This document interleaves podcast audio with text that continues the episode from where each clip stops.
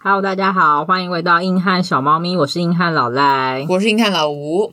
今天呢，想跟大家聊聊跟家人相处模式改变的问题。就是啊，其实我们到了三十岁嘛，除了之前聊过的像爱情啊，或者跟朋友相处模式的改变，其实我觉得跟家人在相处上也是会有蛮多变化的。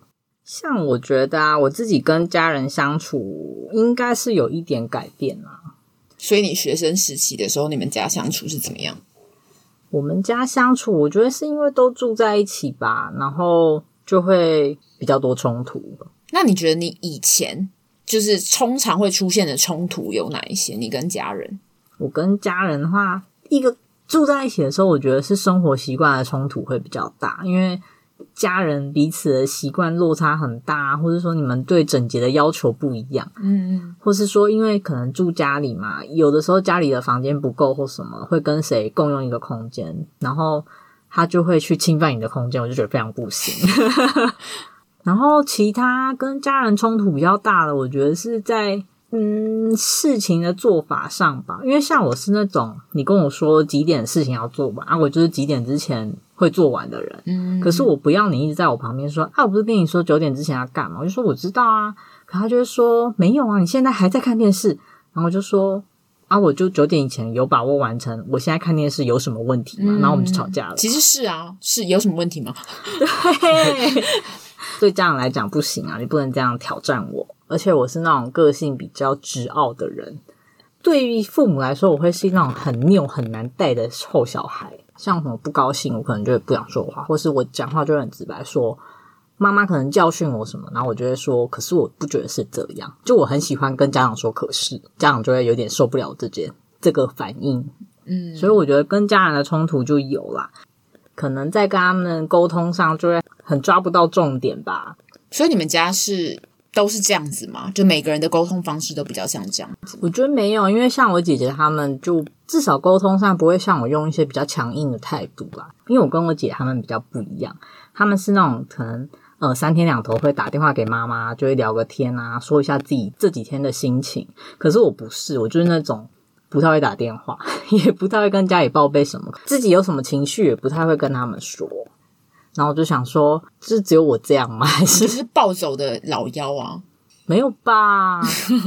不止老妖会这样吧？我家是老大这样。其实我觉得大家在学生时期的时候，可能都有那种小叛逆性格。小叛逆性格的时候，就是可能呃喜欢比较喜欢跟朋友分享那些大小事啦，等等。嗯。可是我很记得，我好像是在高中还是大学的某一天。我不知道被什么事件启发，我忽然决定我应该会跟我妈妈好好聊天。诶，这么突然？对，然后我就觉得，就是没有跟她聊心，或者是没有跟她谈一些内容，我觉得有点可惜，有点枉为人。这样讲好严重，反正就是好严重哦。我有点想说，想要多多认识自己的妈妈，或者是多多认识自己的家人。所以某一天开始，我就刚开始的时候也会有一点改用。然后后来就是渐渐跟他聊，后来就习惯了。诶，我妈听到这集的时候可能很惊讶，想说：“诶，我们小时候没有聊天的习惯。”对，我们真的没有。就后来我们才渐渐的开始有。嗯，所以老赖，你多久没回家了？老赖，嗯，上次回家应该是一个多月前吧。那你平均大概多久回去一次？我目前大概一到两个月，因为现在住的比较远一点点。嗯，我觉得这也是其中一个变化，因为像念书的时候，我每两个礼拜绝对会出现在家里一次，嗯，就是至少啊，我会露个脸，吃顿饭，即使有时候真的是吃一顿饭就走这样。我有时候回家觉得自己是客人啊，不知道为什么。嗯，因为你有时候一回家的时候，爸妈就会，尤其是妈妈，可能就会立刻煮什么东西，然后想要塞满你的肚子，想说：“哎，你要回来了，那我煮个什么什么菜给你吃啊，带你去哪里？”对，其实我觉得这也是父母的一个改变，因为你看小时候住一起嘛，谁会帮你这样穿几兜很丰盛的那种菜啊什么的？就是啊，有得吃你就吃，没得吃就算了。可是现在回家都变成好像一个很隆重的事情。嗯，我觉得无论是对。呃，家人或是对自己啦。后来工作之后啦，我妈她就会觉得说我们这样跑回家很麻烦，她就会说啊，不然你多久再回来一次就好？什么可能三四个月啊？然后我就说也太久了吧。然后他就觉得又没差，反正你回来也也没干嘛。可是有时候真的是，如果你很久没有回家，真的回去也没干嘛。但我觉得那就是一个就是回家的感觉，那你不这样觉得吗？我 often 我每天都在家，我大概除了周末会去我男朋友家之外，我 every day 都在家。对耶，老吴住在家里耶，因为像我是没有住家里嘛，所以我跟可能家人的互动就会变成只有回去的时候我们会说到话。那老吴呢？住家里就是父母会煮饭啊，然后父母会做一些家事啊。那可是我觉得，因为我现在没有工作的状态，其实我现在可能是算家里蛮常做家事的那个，而且我妈都会说我非常爱碎碎念，她东西没有放好之类。因为我有收纳癖，所以我最近家里都被我收拾得非常干净。好可怕哦！你主宰你的家里耶？对。然后我妈我就会说：“你这个东西你要放哪里呢？”我妈说：“哦，你比我还啰嗦。”我觉得听起来你比较像家长诶。我像家长吗？所以相处起来跟家人的感情蛮好的啊，听起来。我们家如果。你知道之前有听过一句话叫做 “Happy Mom, Happy Family”，所以我们家如果是妈妈是开心的状况下，通常都不会有什么状况。可是如果我妈妈有时候就会情绪来一个不好的时候呢，那我们家里可能就会整体整体爆炸。那整体爆炸的时候，我跟我爸都非常聪明，就是会各自避避风头，躲到自己房间呐，什么之类的。讲这段真的没问题吗？你就被我妈听到没关系，就是。我觉得大家都要适时给彼此一点空间。可是我觉得妈妈最近表现真的很好，所以你觉得在家里会有压力？在家里，我觉得跟谁都会有压力。我那时候跟你住的时候，不是就是你们也有就是吵架，something like that。然后我也是就是也有，哇，现在是翻旧账时间。就是我 我觉得只要家里有。有人有情绪的时候，都是会有压力，所以我觉得不论是跟家人或者是跟朋友，就是都是一样的。那我觉得我家人相对起来算是，嗯，我觉得他没有给我到太大的压力。就算是我现在没有工作，我还在找寻我自己人生的方向。可是因为我妈还蛮相信我会，就是知道知道自己要干嘛，所以她没有一直问我，比如说现在未来要怎么走啊，或者什么。不时的跟他聊天啦，然后报告一下我现在的状况，然后他就会放心。这样，你们家人的互动听起来都是蛮良性、蛮好的，就会觉得那你住家里很幸福啊。我觉得有时候家人真的不一定要住在一起，因为你不能选择你的家人。对，但是，嗯，我觉得让大家有一点点距离的时候，有时候可以真的可以产生美感。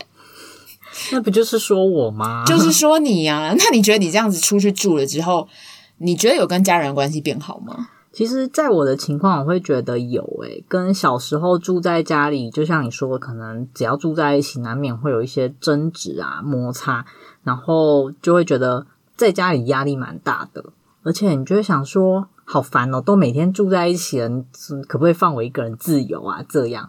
可是长大之后，因为发现，因为我妈她就是知道我会定期回家，我也觉得这样的频率很刚好。因为就像你说的，家人不是可以选择的，然后有时候跟家人的个性真的落差大到，就是你会觉得天哪，我们真的是家人吗？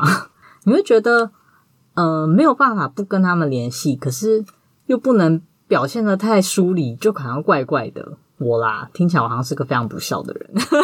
怎么听起来好像你觉得家人是一个？嗯，因为某些义务必须要跟他们联络，但是你有想跟他们联络吗？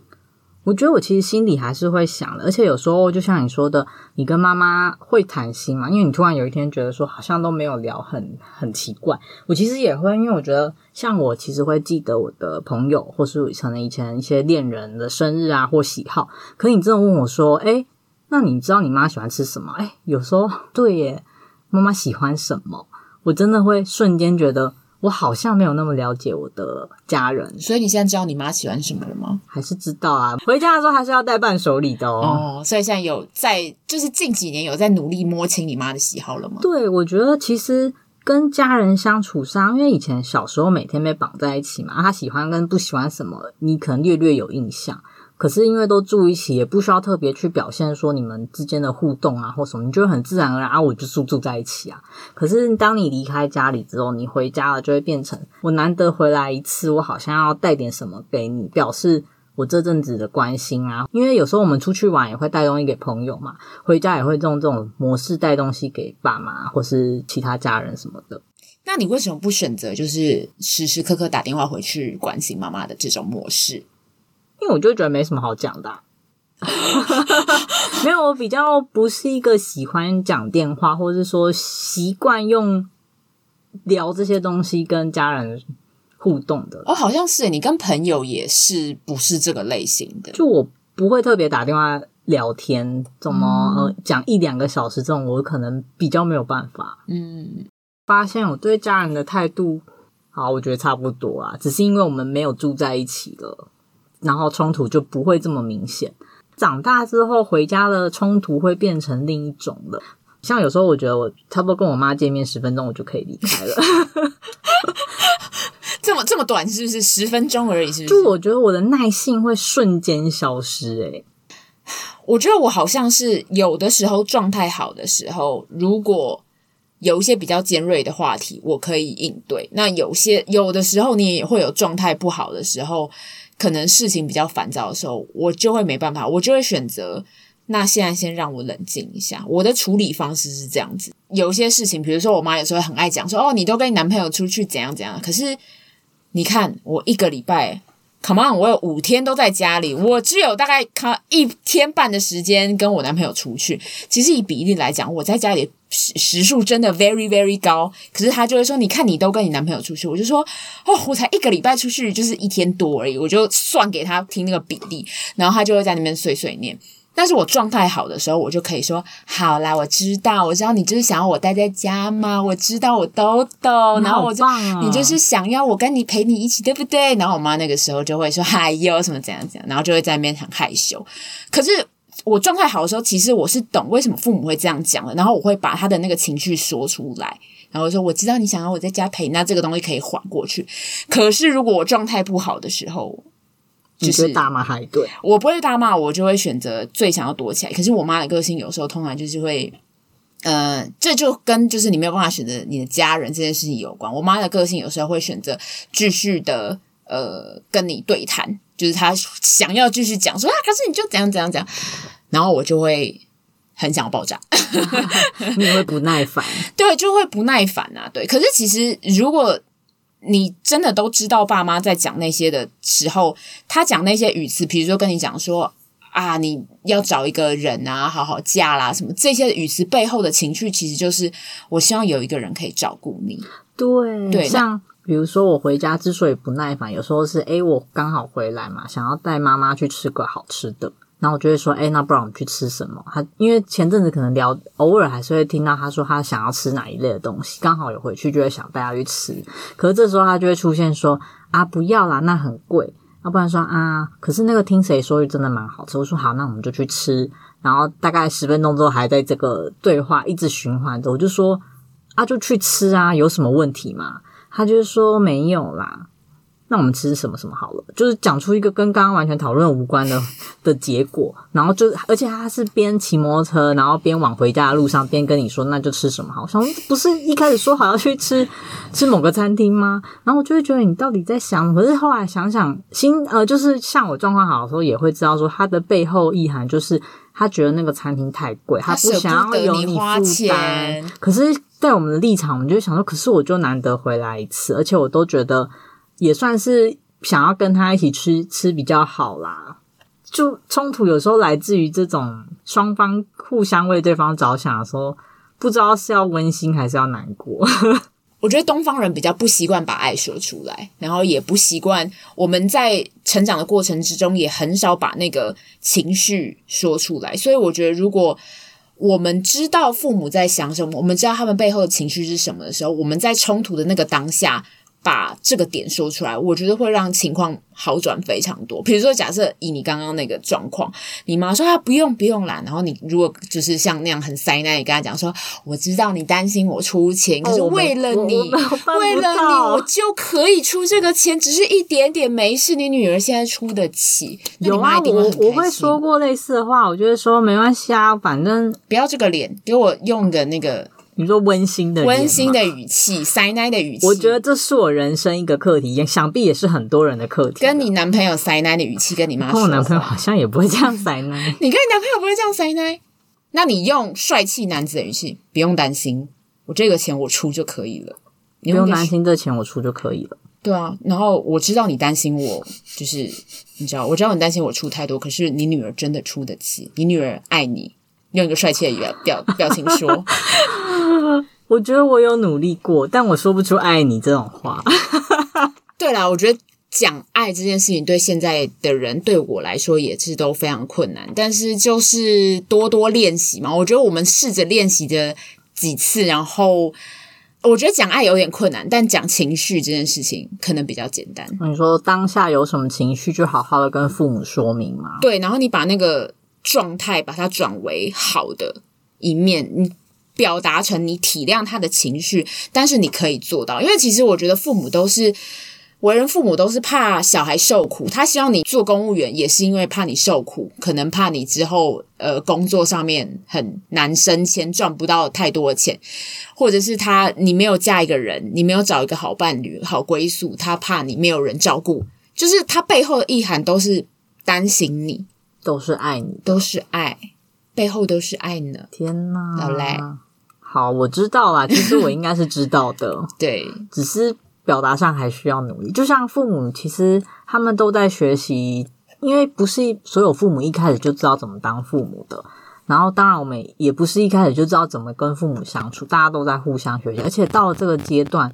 父母他会变成，呃，其实你长大了，你会想，你会跟以前对父母的看法其实会有一点不同。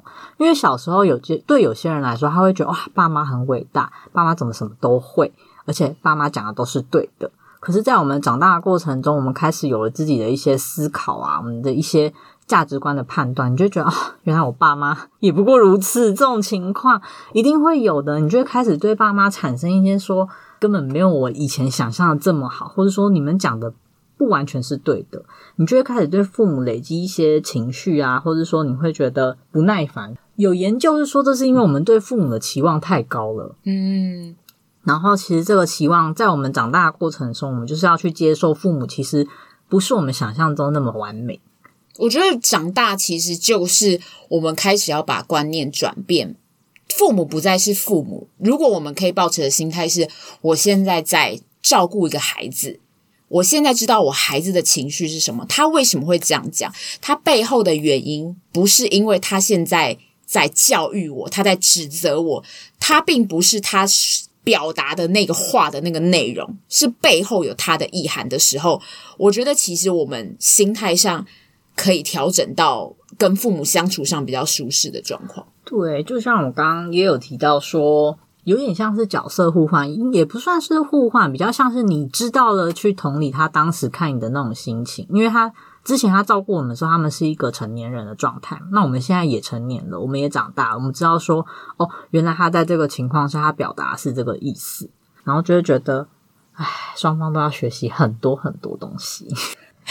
我觉得这样也挺好的，就父母真的也一直在改变呢、欸。对，我觉得其实父母做人，父母真的是很辛苦。就是我有时候都会想，我如果到了那个年纪，然后我要改变一个新的观念，嗯、就是我觉得现在到这个年纪，你就会开始在想说，如果 if 我有小孩，然后以前我都以他们的生活为重，我要帮他们呃把屎把尿，然后准备东西，还要干嘛干嘛，但是他们现在全部。不在家了，以后渐渐的要搬出去了。家里原本四个人好热闹，现在变三个人，然后这样就是父母的空巢期耶。对，这个课题啊，对啊。那你会觉得，嗯，就是怎么样去让父母在空巢期这段时间可以好过一点？我觉得这时候就会去想父母他自己的有没有生活重心这件事，诶我觉得妈妈通常比较还好，就是妈妈通常可以有聊天的对象，他们可以自己找排解出口。可是我比较担心的是爸爸，为什么？怎么会这样说？因为女生通常都会跟别人聊天啊，就如我刚刚讲的，然后他会找一些可以去交际的空间。可是像我爸，他们比较不会有。像我，可能也可能只是单是我爸，可是我是目前看身边很多人的爸爸都有这样的情况，可能就自己一个人在家，就是看看电视啊，然后也不出去。你说比较也没有呃交际活动这样，对，因为男生本身就比较不喜欢就是那样子跟别人聊天干嘛的，然后像三姑六婆那样聊天，不像是女生，女生就是习惯这样子交流嘛，那是我在我们生物本能。哦、可是男生长大了老了，他就不想要出去在那边跟别人 social，觉得很蠢啊，然后他们内心就是这样子觉得，他也不想去认识新的人，所以就变成说。他们就会很常天天关在家，因为我已经有好几个朋友跟我讲过有这样的困扰，自己的爸爸关在家里，然后成天那边晃来晃去，不知道在干嘛。所以 你们会其实会变成说，现在有点角色互换呢？因为以前爸妈可能就会想说啊，你不出门，每天在家干嘛？不然就是爸妈就开始对你的生活有很多意见。可是现在反过来，你看你会对你的爸妈有新的想法，你会想说。啊、爸爸每天不出门怎么办？他这样他这样没问题吗？对啊，因为我有在跟我男朋友说，就是如果你不帮不协助，就是父母找一个他们抒发自己的管道，或者找帮他们找一个生活的重心的话，他们的生活重心就会是全部都是你，因为他就会永远一直期待啊，那你什么时候回来？那。就是你现在哪，你在干嘛？然后结婚，因为他人生唯一可以关注的东西就只剩你了，因为你没你也没有协助帮他们找一个人生的兴趣，所以我觉得帮父母找到一个人生的兴趣，协助父母在对应空巢期蛮重要的一个课题。我觉得是诶，因为像嗯，之前有人说啦，东方的父母很容易把小孩当成自己的一个梦想，他以前做不到的事情，他都会想希望小孩能达成。可是现在小孩真的长大，小孩有自己的想法嘛？可能没有照他的想法去发展，或者说，哎，其实发展的很好，只是他就已经到了要离开你的年纪了，他反而会没有办法接受，或者说他想接受，可是他不知道他接下来还能怎么办，因为啊，我的作品就完成了，然后呢，他不可能再去做第二个作品嘛，这种感觉啦。嗯嗯嗯，有时候有人会去比较说东西方父母的差别，因为像。嗯，可能我们知道欧美那一边的父母啊，他们会比较不像我们东方这边家庭的联系这么紧密，就是什么一定会同住，或者说一定会照顾你到什么大学毕业啊这种的。我听过的西方父母是，他们十八岁以后，其实就会希望小孩不要再待在家里了。然后你像看美剧或电影里面，如果十八岁以后还住在家里，就好像会很容易被他们塑造成有点就是 loser 那样子的角色。对，因为。他们会觉得说你是一个独立的个体，所以他们对于小孩，呃，迟早要离开家里，好像也是比较会有心理。他们就会觉得，对啊，我以前也是到差不多这个年纪，你有自己的生活，那你就去过你自己的生活了。然后，可是东方的父母就会比较没有办法，就会像你说，他会瞬间失去他的人生重心。嗯，然后如果你不帮他找到新的一个重心，他就会把所有的。就是他的人生又就只为了你转这样，嗯嗯，然后就会觉得特别的辛苦啦。我觉得他其实也算是我们的一个身为子女一个最后的义务啦。就是你看他以前照顾了我们那么多，那我觉得我们协助他们走这一段，我觉得也是应该的。我自己觉得，对，其实我们到了这个年纪啊，除了跟父母的互动方式可能稍微的改变了，然后接下来就是我们开始会。去思考说能帮父母做到的啦，就像你说的，去陪他们走这一段，他们要学习，比如说新的事物，或是学会说我的小孩终究会离开我这种的。然后这时候你就会觉得父母好像反而越来越像小孩子了，需要你去照顾，需要你帮他规划，帮他想一下他接下来要做什么。而且像如果以你们家的状况来讲，你的是爸爸。过世了嘛？那你妈妈只剩一个人。我觉得很多家庭是未来都会面对这件事，因为女生通常普遍比较早长寿。那如果男生爸爸过世了之后，母亲要怎么面对自己一个人的生活？我其实真的蛮担心的啊，因为就是想说，啊，回家看妈妈那个大概的作息。然后我就会想说，这样下去真的不行诶。所以你妈妈的作息是？因为还好她还有养两个宠，两只宠物啦。嗯，我觉得养宠物也是一个很好的方法。对对，让他像有个小孩一样。因为他就可能要张罗他们的吃饭，因为我们家也有那个年纪比较大的宠物，要喂药啊，要怎么样照护。他就会还有事情做。嗯，可是因为他最近也常跟我说啊，如果什么宠物都比他先离世啦，那他就不要再养。我想说不行，如果你没有养宠物，那你真的没事做了。我非常担心。所以他除了养宠物之外，他还会做什么事？只会玩手机游戏，而且是我们我跟姐姐当然说，你适度娱乐是好的，可是他会变成有点像我们哦。我觉得爸妈之所以越来越会像小孩，是一部分是我们很早就接触过游戏嘛，然后早期应该也有历经过那种游戏成瘾的阶段。嗯，现在变成反过来，你要看着爸妈去三 C 成瘾或者游戏成瘾。对，老年人好爱玩手游，每次在就是。那个什么公车上、大众捷运上面，都会看到一堆老人在那边疯狂在玩那个很像 Candy Crush 那类的东西。我觉得不止，他们还会玩各种。你觉得他、啊、这个也可以玩，而且他们可能会有一些啦，会愿意花很多很多的钱。然后你就想说，可是我小时候，我只不过是要买个什么，你就说不行，或者说我以前在玩游戏的时候，你就说我不准玩。然后现在长大了，他整天都在玩，我就觉得其实会蛮担心，而且就会突然理解了当年爸妈的心情。而且整天都在追剧，因为像我朋友那个时候就是跟他爸一起看 Netflix，然后看一看他们两个原本一同追一个剧集。结果后来过了几天之后，他回来发现他爸已经追完那个剧集，他就说：“你可以不要把 Netflix 一百二十八当成一千两百八在使用，就因为他爸狂看，很夸张，好像只有租一个月那样，以为是只有租一个月，没有，好不好？有租一年，不用紧张。我觉得蛮好的。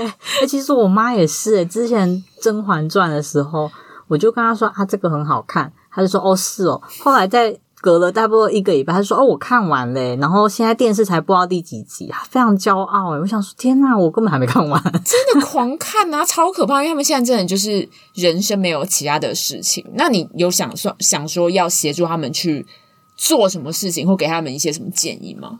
其实，因为我觉得我妈妈现在是还在可以工作的状态，其实我还蛮。”蛮鼓励他再去做工作，虽然不会不需要他去做什么很累啊，或者什么，也不是要他自己赚大钱或什么的。我只是希望说，诶，他有一件事情可以去做，因为他在工作场合，像以前会认识一些朋友啊，我就觉得他至少要维持基本跟别人的互动啊，不然真的也会很怕，他就关在家里，除了猫咪狗狗或是一些亲戚，他就不会再跟别的人有任何联系了。对，我觉得我妈其实这个想法，她。也是还蛮好的，反正他这个工作不想完全的离职，因为他是在做保险业务员，他这个工作可以算是兼着做，就是他可以不用那么费力的做了。对，他不用像以前一样，像我们现在还为了什么赚钱，或是维持一些。工作上的成就，去一直要投入一些心力，对，他就不用一直开发新客户啊，什么什么，他就只要呃维持现在这些客户的呃状况，然后跟他们出去喝个下午茶，很轻松的聊聊天，这样子就是找点事做，我觉得还蛮好的。我觉得到了现在这个年纪，变成工作不是一个工作，而它是让你继续活下去，或是跟外界保持一些联系，跟社会有联系的一个。做法啦，对对对，对，当然除了工作之外，我也是蛮鼓励他说，诶，有一些什么社区大学的课可以去上。但是这时候妈妈的借口就会蛮多了，他觉得说啊，那个很无聊啦，啊，我不会那个。我说你不是就是不会才要去上课吗？就算你去了还是不会也没关系，就是反正就是去看看。但我觉得我妈妈在这一块可能就不像你妈妈对外界啊新资讯的接受程度这么高。我觉得这是也是蛮多人会碰到的问题啦。家长在接受新事物的心态上没有这么开明，嗯，而且他就会觉得啊，我都这年纪了，还去做这些很丢脸啊，或者说很无聊啊。我觉得老人家有时候会有一个状况，是因为他们比跟年轻人比起来，比较不愿意去学习新事物。对，这是一定会发生。但是我看他们学习三 C 都蛮快的，很认真啊。哎，没有，我家人真的还是蛮慢。我爸，可是我都觉得现在。我可能我妈她使用三 C 的程度比我好了，怎么办？很认真为了我玩游戏吗？对，而且他们我觉得蛮神奇的是，妈妈也有网友诶、欸、妈妈有网友，我妈她在游戏里当到副会长，我真的很震惊。那她可以跟副那个游戏里面的人一起出去？嗯、呃，我。我其实会比较担心，诶，这也是一个相处模式上蛮有趣的地方。因为小时候我们，我算是蛮早就开始有见过网友的，就是在网络普及的时候，我就有可能网络上会聊天啊或什么，然后也会去见面，当然不敢跟爸妈讲，因为爸妈一定会说哦很危险啊，你这样子就会被骗走。嗯、可是现在妈妈跟我说她有网友了，我就会说那、啊、你不要被骗呢，他是不是要跟你要钱？因为我觉得人到老了之后。通常父子女会开始担心爸妈或什么会不会被骗，因为我奶奶最近也是发生了类似的状况，就是她好像有请个有类有点类似照护员那样子的角色，结果后来照护员就有带她去教会，就是想原本那个照护员的心态好像是想说要让她放松心情吧，什么什么的，嗯，但是我。爸妈那边的人就是好像什么舅妈什么什么，他们就会很怕老人家是要被骗。对，因为子女就会开始想说啊，你因为他是老人家嘛，你就会觉得别人对他有图谋不轨那种感觉。这也是因为老人家比较缺乏安全感，然后会有被抛弃感的感觉，所以当对他们有人付出爱的时候，才会出现那么多什么老人在医院被骗那个。健康食品啊，什么什么的那那种事件啊，就什么高价卖给他们一些什么什么东西。所以我觉得有时候到这个阶段，你也会去真的是又再反思一次，说你对父母的关心够吗？不然怎么会让他们可能只要有一个陌生人对他付出的一些关心，他就这么的相信啊，或者去依赖，嗯、就是觉得我们好像真的要检讨一下了。对，因为我就想说。我们有那么多时间去跟别人互动，可是觉得回过神来就发现，好像忽略了跟家人的互动这一块。我自己觉得我做的还可以，不敢说很好，我觉得还可以，就是有跟他们保持聊天互动，还有整理家里。好，这一块我也会努力。可是我真的觉得我回家有时候压力挺大的。所以面对父母，我觉得就是拍拍他们，然后哄哄他们啦。他们现在就是小朋友嘛，他们现在就是担心、害怕，然后又怕被丢弃的小朋友。那你就拍拍他说 “I love you”，然后拍拍他说：“就是我知道你都很爱我啊，我也很爱你。”那这样子我们就可以完美的结束。又是一个 爱会解决所有事的状态。对，爱会解决 everything。好，那我们今天讨论了一下。跟家人相处的情形，无论你是住外面啊，或住家里，跟父母的相处模式，其实跟以前都有很大的落差啦。然后我们也去探讨说，为什么会有这样落差，还有可能产生摩擦啊，或是说为什么对父母的态度会改变的原因，就是像我们刚刚讲的，可能是你长大了，然后可能是父母老了，没有啊，可能是父母也在学习他。怎么样拿捏跟你的距离吧？好，我们今天对于家人的讨论大概到这样。如果你有什么跟家人相处上模式的一些小故事啊，欢迎上我们的 IG 或是脸书跟我们分享哦。然后目前在 Apple Podcast、Spotify 还有 KKBox 都可以听到我们的节目哦。那我是硬汉老赖，我是硬汉老吴，我们下次见，拜拜。